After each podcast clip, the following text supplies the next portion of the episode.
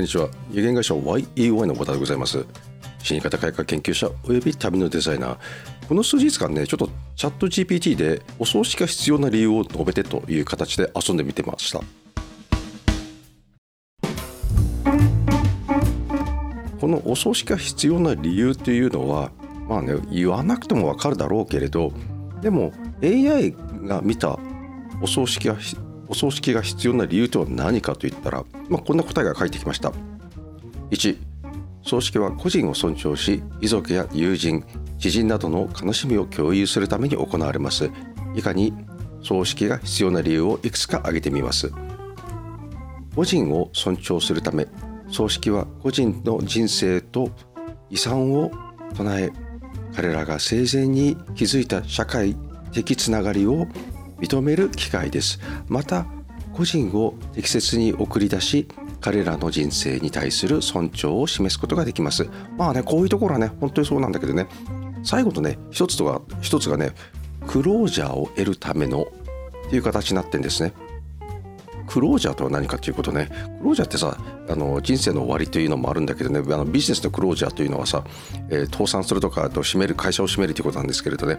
あのビジネスではそうあの閉めるということだよね。クロージャー。ビジネスにおいては普通にもう一つはソリューション解決策を出してまとめるということなんですよ。つまりこのプロジェクトをあの締結するためとかのクロージャーというんですよ。このえ契約を結ぶという、まあ、ここはね人生のクロージャーなので葬式は個人が人生を終えたことを認め家族や友人たちが個人の死を受け入れ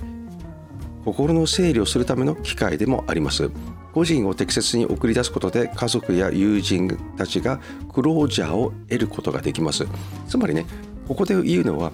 死を認めるという形なんですよ。え普通ねあの人間の死を認めるということはトラウマになってるものとかちょっとね不不機嫌なもの不愉快なものとかこういうものの感情を解決するというのがクロージャーなんですよ。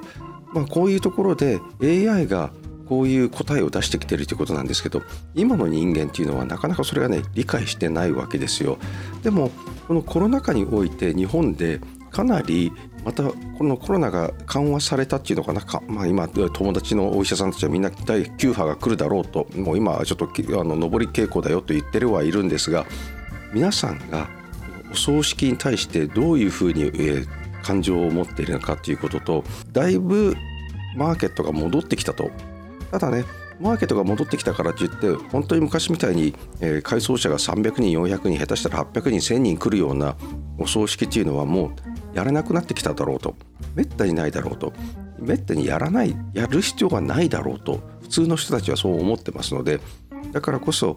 人生のクロージャー締めですね。締めくくりに対してどう感情的になってもうどうやって冷静的にも処理するかっていうのが求められてるわけですよ。まあ、これからのねお葬式というのはそこに重点を置かないといけないだろうと私は感じております。